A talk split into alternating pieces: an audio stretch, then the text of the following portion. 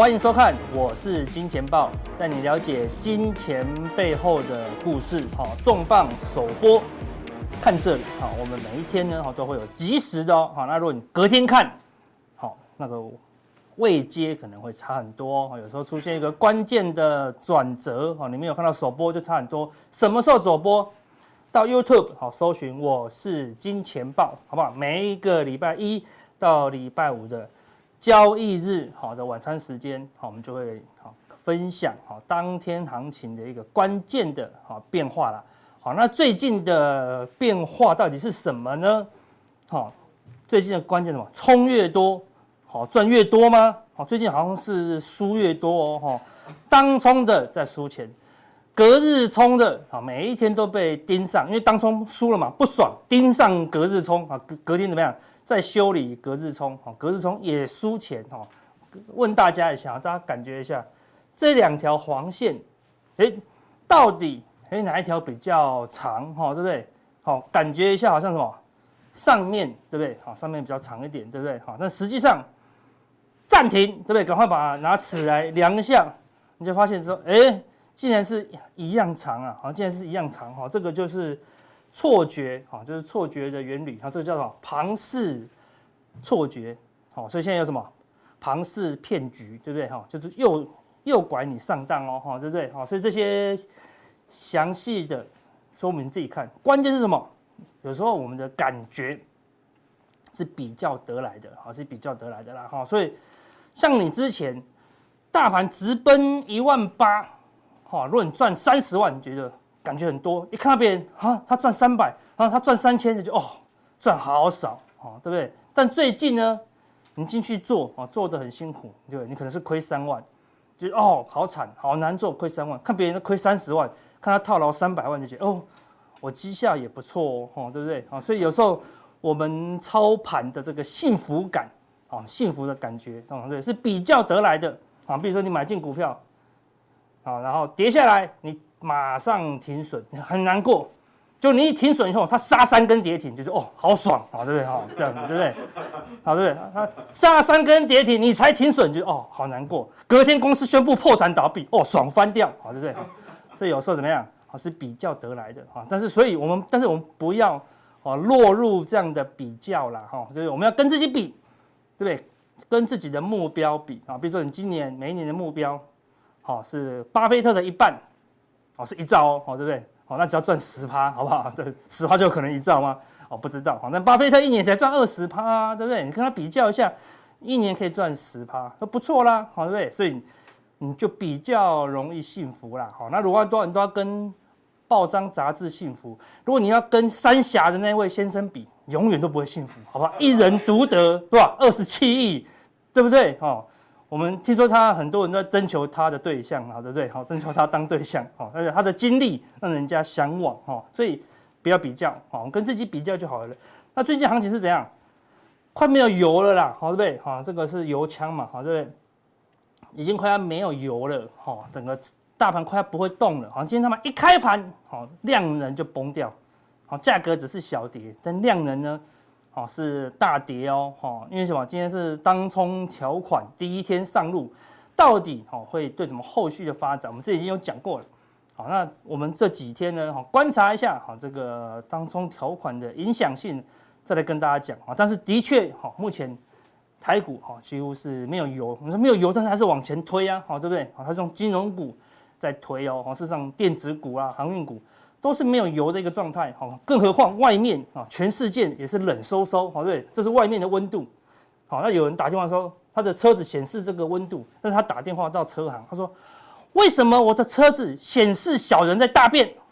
他说哼，有个小人在坐马桶在大便，他说哈，怎么可能？我们这个车子我做了三十几年的这个修车维修的人，就是没看过这个小人在大便呢、啊。他说真的，有一个小人在大便这样子，好。然后你帮你拍照照给我看，然后就拍张照给他，哦，他就说先生，他说外面的天气负四度 C，好不好？好，不是小人在大便了，好，对不对？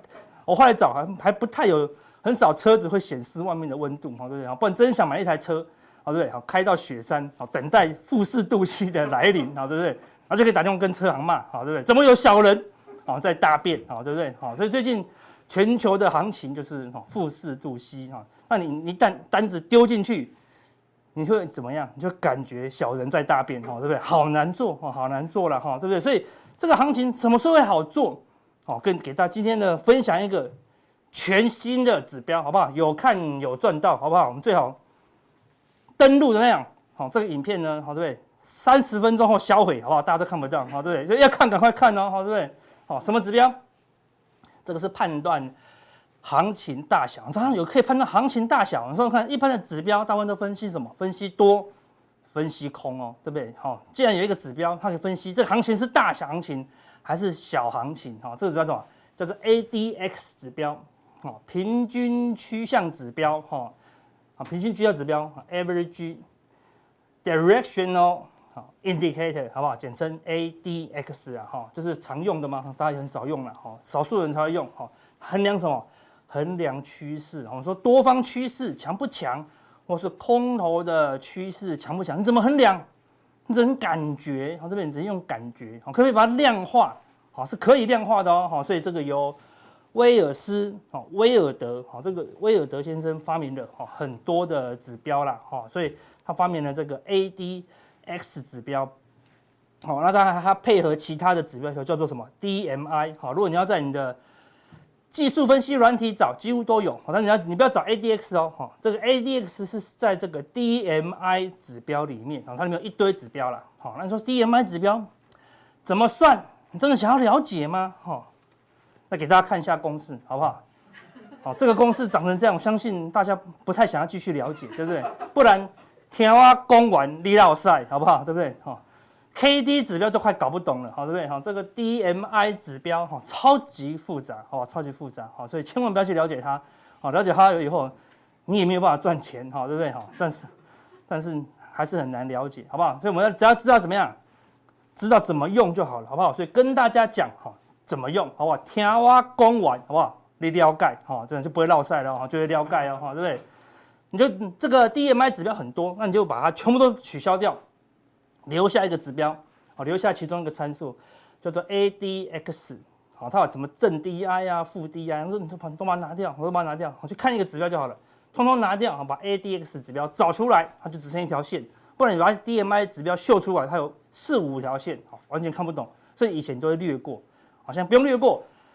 把其他的指标都拿掉，哈，只留下 ADX 指标，哈，这个指标往上代表什么？趋势越来越强，啊，越来越强，啊，代表什么？现在是可以好赚的时候，是好赚的时候，就趋势增强，可能是多头趋势，可能是空头趋势，好，他不会跟你讲多还是空，那多空你刚才看得很清楚嘛，对不对？往上就是多啊，啊，对，好，往下就是空啊，对，不会说它往上，然后跟你讲趋势增强，哦。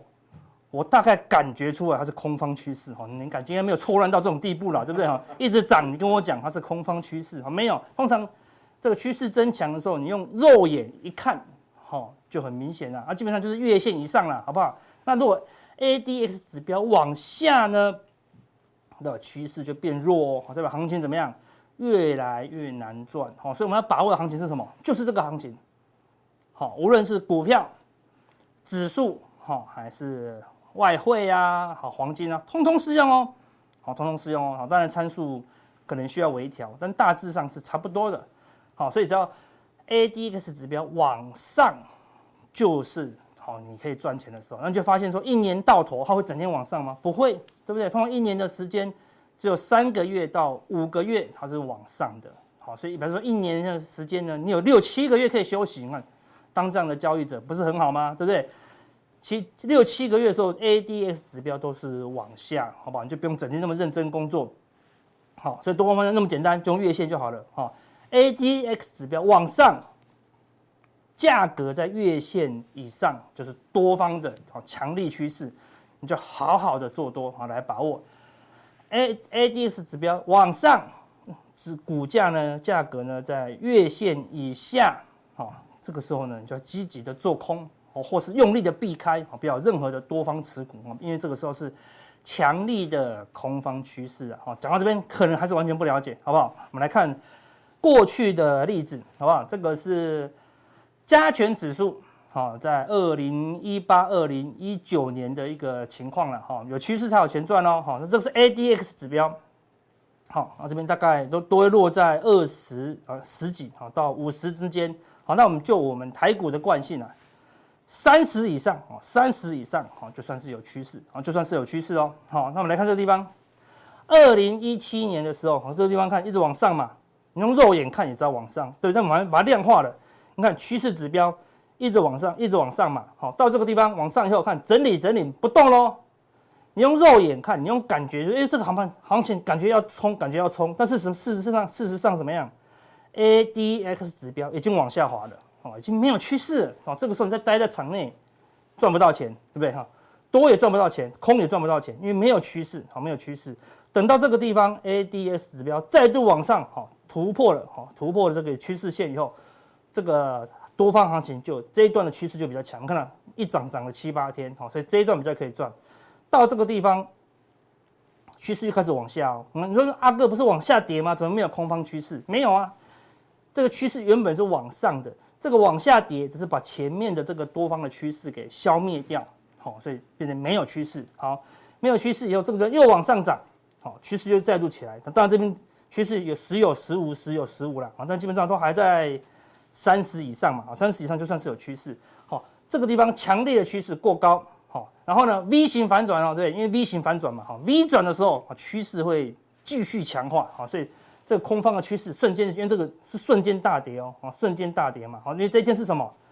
二零一八年年初发生什么事？中美贸易战嘛，好，所以它瞬间大跌，所以忽然空方趋势就加强，因为破底嘛，好，对不对？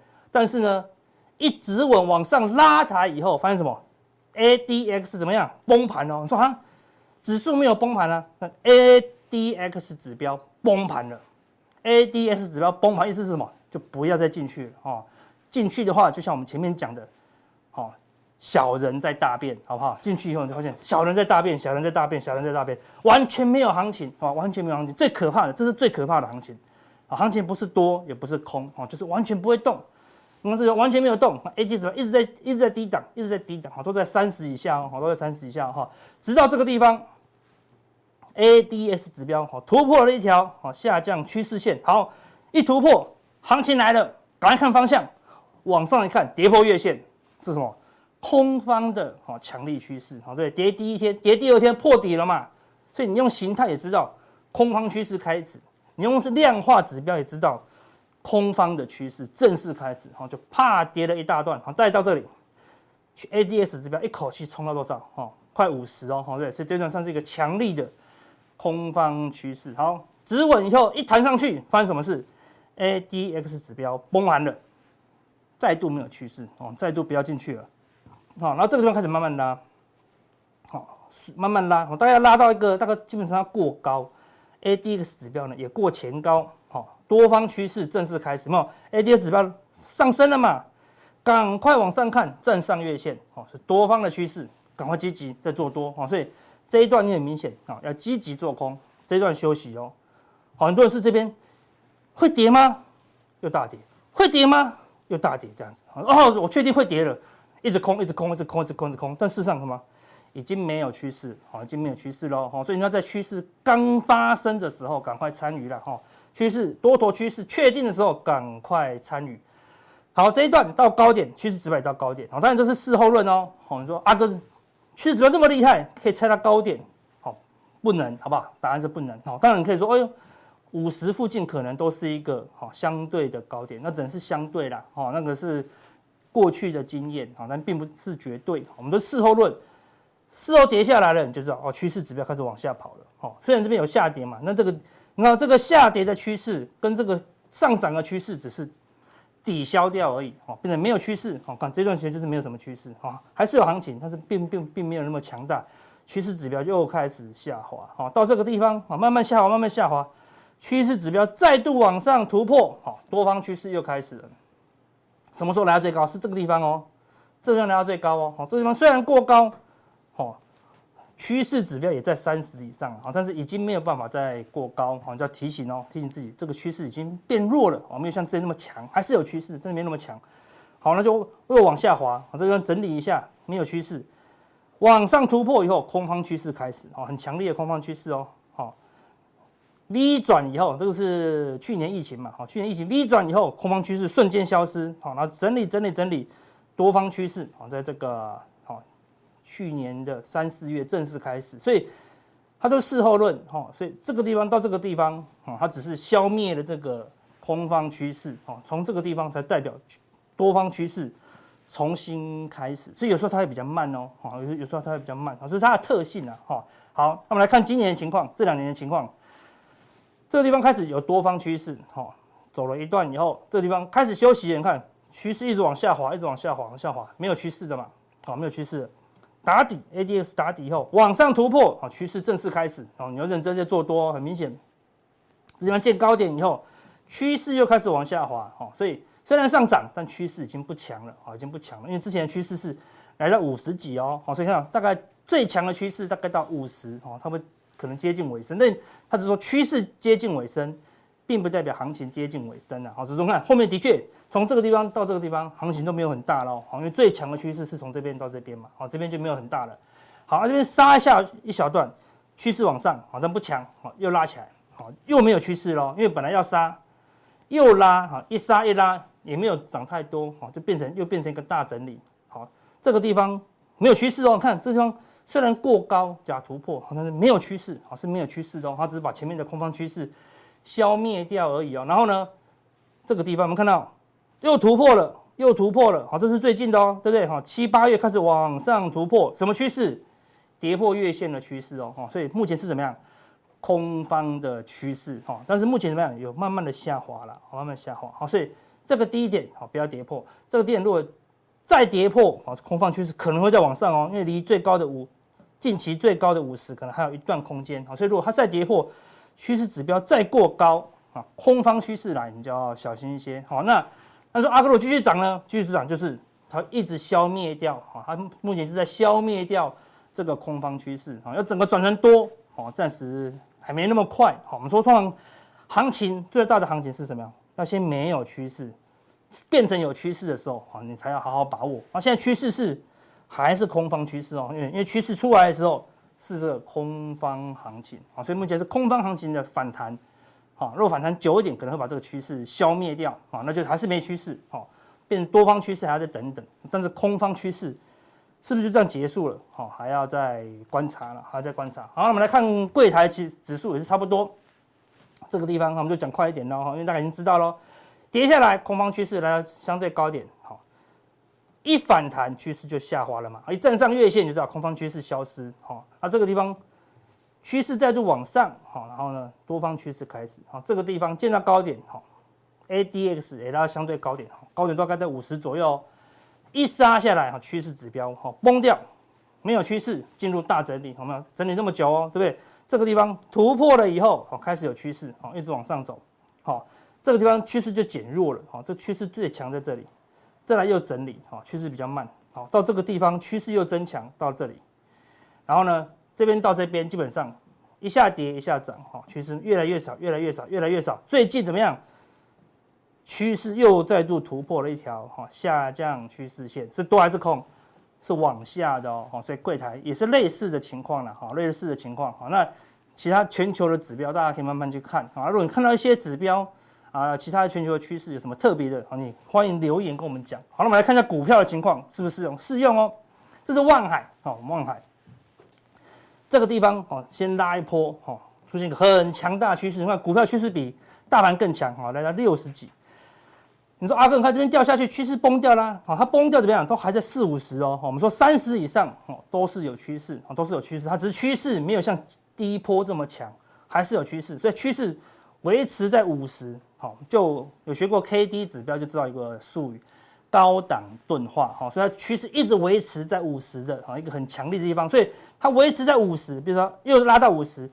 股价又在月线以上，趋势指标还在五十以上，甚至还只要还在三十以上往上走，就是一个强力趋势指标。好，所以这一段还是可以把握到的。好，因为趋势指标还是往上走，但是最近一直跌，一直跌，一直跌，一直跌。你看，看到趋势指标正式一直往下喽，已经跌到哦，跌破三十了。哈，万海的多方趋势这个地方没有消灭掉哦，这地方虽然也跌破月线，没有把趋势指标哈跌破三十，哈，只回到四十啊。但这一次的修正呢，已经把所有的趋势消完全消灭掉，哈。所以说这个地方涨，什么时候涨到这个趋势指标往上拉，哈，万海，也就带动整个航运股的趋势，哈，才会正式启动。那台积电呢？台积电趋势在这个地方来到第一波高点，然后进入大整理，趋势消灭了嘛？啊，就跟望海一样，趋势被消灭嘛，一样要拉抬。好，要先拉抬，很明显的出现一个拉抬，趋势开始以后，好看起来没有动哦，但趋势已经开始，好，趋势已经开始了，又在拉第二波，好，拉到六百七十五，啊，才进入另外一段大整理，然后呢，趋势又再度被消灭，好，所以航运也没趋势，哦，台积电呢，好，目前看起来力道也是不够了，啊，也是没有趋势，好，所以台积电有没有大行情？也没有，航运股目前来看也还没有，哦，那是多头的哦。我们来看空方的例子，好，这是恒大哦。去年因为口疫情的关系，口罩股喷翻天。我们看到趋势指标来到多少？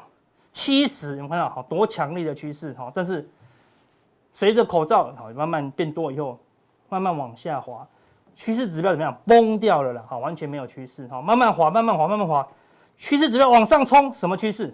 空方趋势，好，进入空方趋势喽。然后整理一段时间以后，空方趋势又消失，但最近怎么样？A D S 指标再度往上，哦，冲到快五十哦，是什么趋势？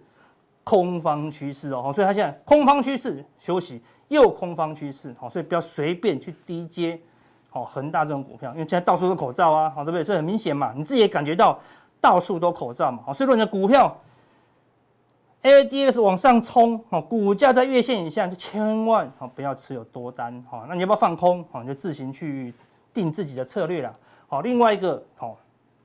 比较弱势的标的是天域哦，好，天域第一波好，这个地方拉了第一波以后，一口气把 ADX 指标也是拉七十几，好，也是强力的趋势。之后呢，在四五十这个地方晃，好，还是维持相对强的趋势，好，站上月线继续往上喷嘛，好，打下来盘整以后呢，好，趋势好正式消失，好，正式消失喽，好，正式消失了，好，最近开始下跌，好，展开的是什么趋势？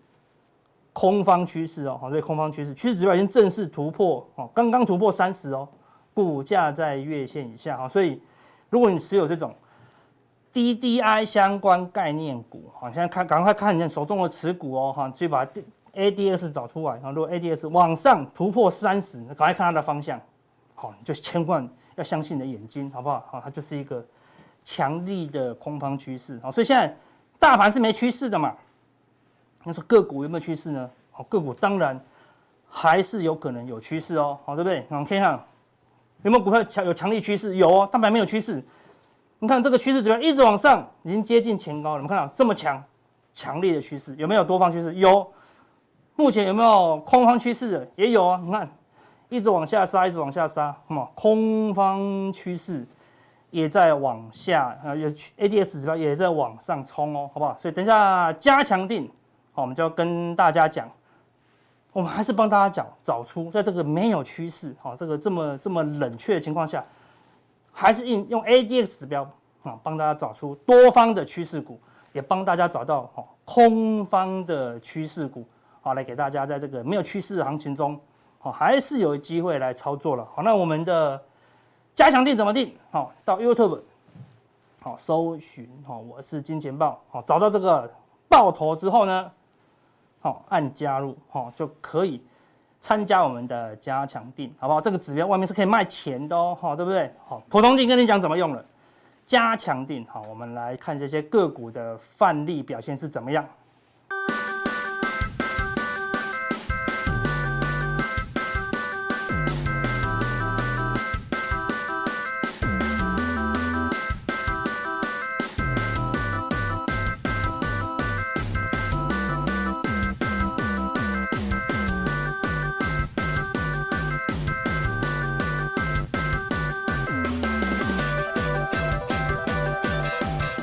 欢迎大家收看，我是金钱豹，带各位了解金钱背后的故事。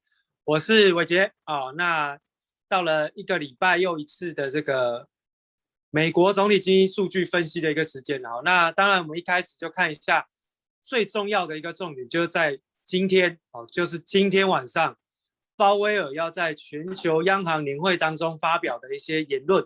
但在这之前哦，其实在市场上一直都在揣测鲍威尔他到底是要放出大老鹰，还是要放出和平鸽？哦，那这个其实都是市场上一直不断关注的一个焦点。所以，我们来看一下这张图哦。这个小编告诉我说，这来自于这个呃前几个世代哦群星会的这个年代的这个图卡，对不对？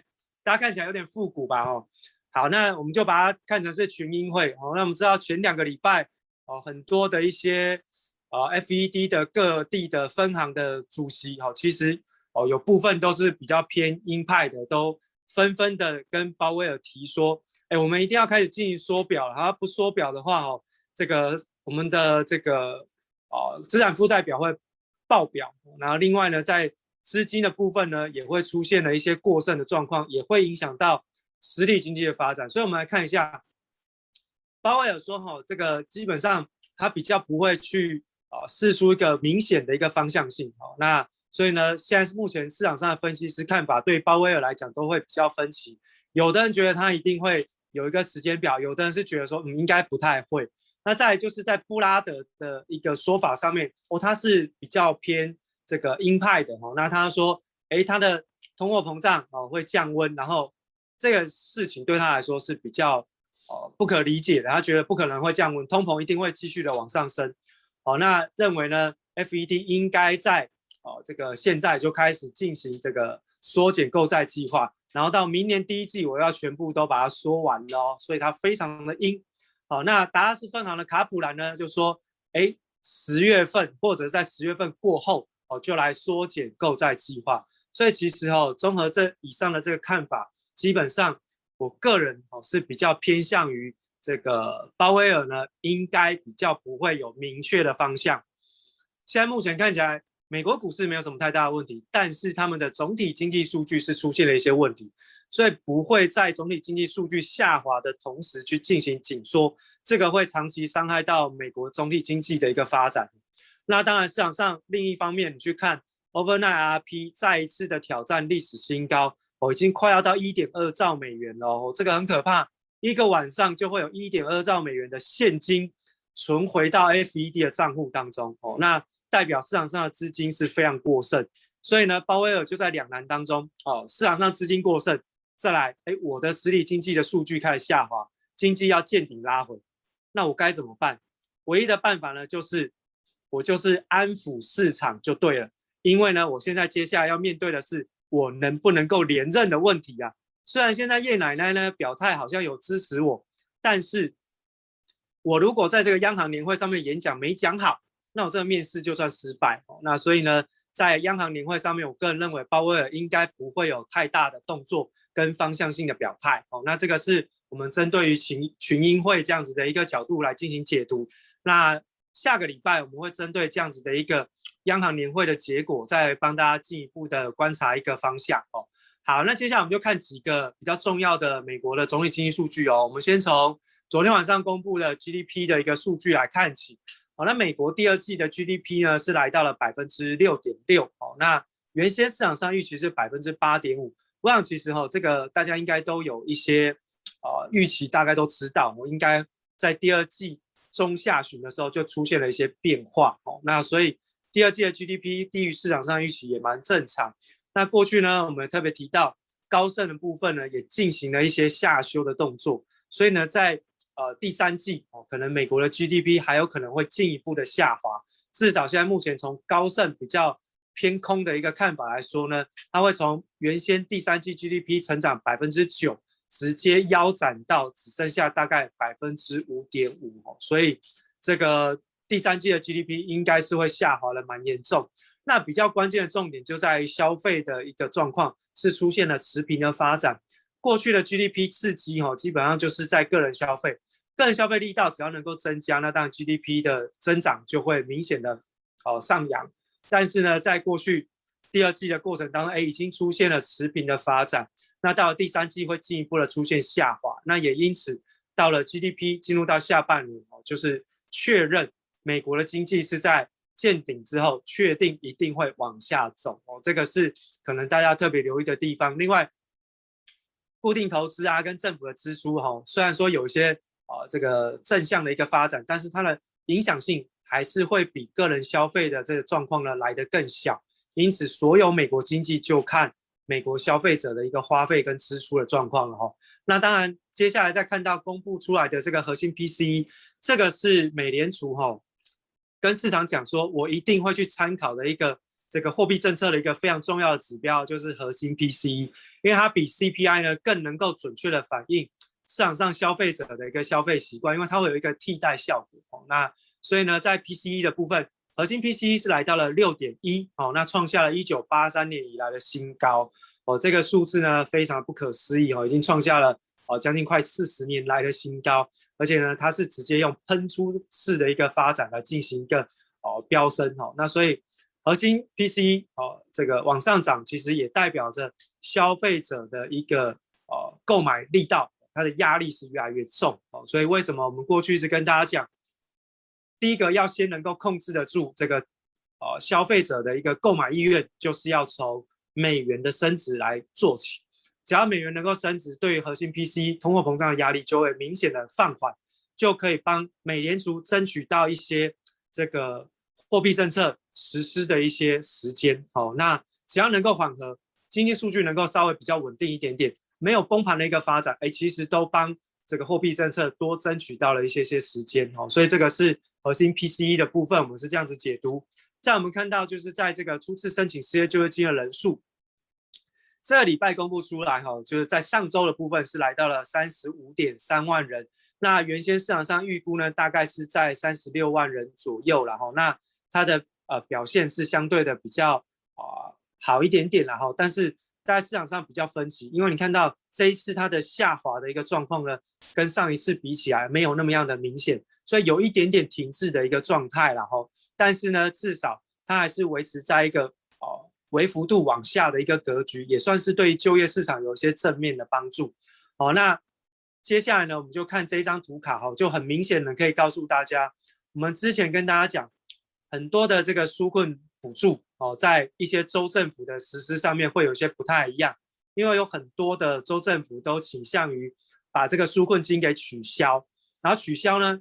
用来刺激什么？刺激就业率的一个上升。所以，我们看到，红色这一条线就是已经结束纾困哦，失业救济金领取的这些州政府，好，要把一个礼拜三百块的这个纾困金，这个给它结束了哈，不发了。那绿色呢，就是还有在发的。你会发现哦，红色这条线，哎，持续申请失业救济金的人数是快速度的下滑当中。我就连续申请的人数是开始下滑，代表。就业市场是开始明显的回升，那还有在发这个纾困金的呢，你就下滑没那么明显，对不对？因为哎，既然你都会继续发，那我干嘛要积极的找工作？我就躺在家里，是不是啊？坐吃山空，对不对？好，那就大概是这样子一个解解读。所以其实呢，在现在目前的一个状况当中，的确我们看到取消纾困金的补助会帮助就业市场的一个成长，那也会帮助美国的经济。回归到正常的一个哦，这个发展的状况当中哦，所以其实纾困金的取消非常非常重要。那慢慢的也对照到我们在哦前一两个月跟大家提到，到了九月份过后，可能在这个就业率的部分会出现大幅度的一个复工潮。那这个复工潮一旦出现，那很多的供应链瓶颈就会出现消失或者是缓解的一个状态。所以这个是一个非常重要，在这个。呃，供应链的一个瓶颈上面的一个非常重要的一个关键指标哈。那另外呢，我们看到在耐久材订单的部分呢，七月份公布出来，这耐久材订单呢，啊是出现了月增率的一个放缓哦。那它是小跌了零点一个百分点。那年增的部分是维持在正成长十六点七。可是我们看到蓝色的这一条年增率的曲线是出现了下弯的一个状态，而且呢，它是直线的一个往下掉，速度非常的快。那当然，这个我们可以利用这个所谓的啊高基期来进行一个解释，因为过去在耐久财订单的消费上面呢是有过度消费的一个现象，因此基期被大幅度垫高的同时，一旦它要回归均值，那本来在年增率就会出现大幅度的下降，这是很正常的哈。那另外我们看到下面这一张图呢，是扣除掉国防订单跟飞机订单之后的一个哦这个耐久材订单，也就是说大型的这种。哦，订单我都不要哦，那就只剩下什么？只剩下汽车、只要一般的日常生活用品的耐久材，哎，它订单也是出现了零成长的一个状态哦，零成长，那就代表其实从这个状况来看，从七月份开始，美国消费者的购买力的确是出现了断崖式的下跌哦，马上就不买东西，因为没钱，没钱就不买，呃，不买了之后呢，哎，它当然会有一些扩散性的影响。那耐久材订单一般都是我们在观察美国的总体经济数据一个非常重要的指标，也有领先性的一个效果。而且我们现在看到，哎，这个新增订单它出现下滑，而且出现了零成长，其实代表接下来的一个季度哦，对于耐久材消费其实都还是会有持续下滑的一个现象。哦，这个是可以提醒大家注意的地方。因为在耐久材订单当中呢，大家特别观察的是在汽车跟它零部件哦，这个耐久材。因为过去呢，在汽车以及它的这个零组件的这个消费上面，其实是出现了大幅度的一个增加。那这一次公布出来的这个红色的一个曲线是还没有经过季度调整的一个原始数值，你会发现它是出现了明显的下跌。那我觉得呢，呃，要观察是要观察这个原始数值哈，会比较准确一些些，因为在调整过后，它可能会有一些因子的一个修正。所以呢，导致于说，哎，看起来会比较平滑一些些。但是我觉得从原始的数据来看，会比较能够真实的反映哦，其实在整个汽车市场的一个啊发展。所以看到汽车跟它的零组件的耐久材的这个新增的订单是在下滑，其实相当程度反映的这种需求在减少当中。当然，你也可以说哦，汽车因为晶片不足的关系，所以它有减产的状态，没有错。但是过去的这个减产并没有啊，并不是说整个。需求啊，去增加所带来的一个啊这个效果，反而是因为做不出来哦，所以这个问题就有点不太一样哦，就有点不太一样。在我们看到下面的这张图哦，这个是呃未来针对于整个新车库存的一个预测状况。那预估呢，到了第三季哦中下旬的时候，也就是大概是现在这个时间点哦，这个时间点。新车的库存大概会来到波段的新低，也就是说，现在新车库存因为来到新低，所以它的价格都非常的贵哦，非常的高。但是呢，随着哦这个库存的增加哦，它会回归到一定的常态的库存。那开始触底反弹之后呢，新车的这个价格就会从高档往下回落当中哦，往下回落。所以你看到隔壁哦，这新车的价格贡献通货膨胀的表现。过去是出现了明显的上升，对不对？但最近呢，因为开始出现价格的一个修正，所以呢，它贡献在通膨的一个表现就会出现明显的弯头向下。这也是为什么哈，就是市场上会一直觉得说，鲍威尔的讲法说，哎，通货膨胀不可持续，到底是来自于哪里？第一件事情，一开始是从二手车。为什么二手车的价格会比新车还贵？因为没有晶片可以做新车，然后呢，我订一台新车呢，不能够马上拿到，交期很久。所以呢，我就去买二手车，推升二手车的价格。但当现在这样的状况开始慢慢的诶转向到新车上，因为二手车的价格比新车还贵，那我还是买新车好了。所以会有一个轮动的效果。那现在二手车的价格回档修正，现在呢，连新车也会因为库存的增加而带来一定程度的价格修正。所以通货膨胀接下来应该是会回归到比较偏正常的一个表现。在我们看到 PMI 采购经理指数哈，不管是在制造业或是服务业都出现了。呃，下滑的一个现象，那甚至呢，在花旗的经济指数当中也出现下滑，代表美国的未来经济的前景的确是有一些隐忧存在的哦。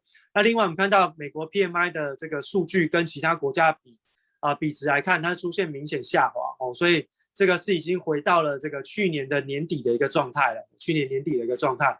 所以呢，在股市的影响上面，我们就来看几张图哈。经济的下滑其实不代表股市一定会回涨修正，但是跟筹码一定有绝对的关联性，尤其是在买方的筹码上面。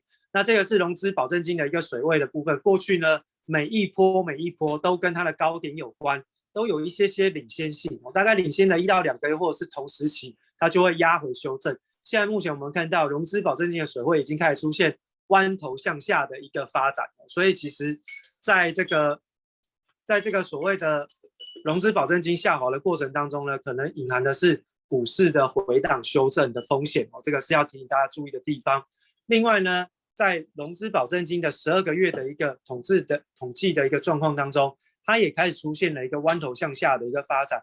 同样，我们去对照上面的一个状况，也是出现了有一些领先性的一个效果哦，通常都会大概领先一个季度左右的一个时间，它就会看到尖头反转的一个现象。所以股市虽然说看起来还在创历史新高，但是隐含的风险其实还蛮大的。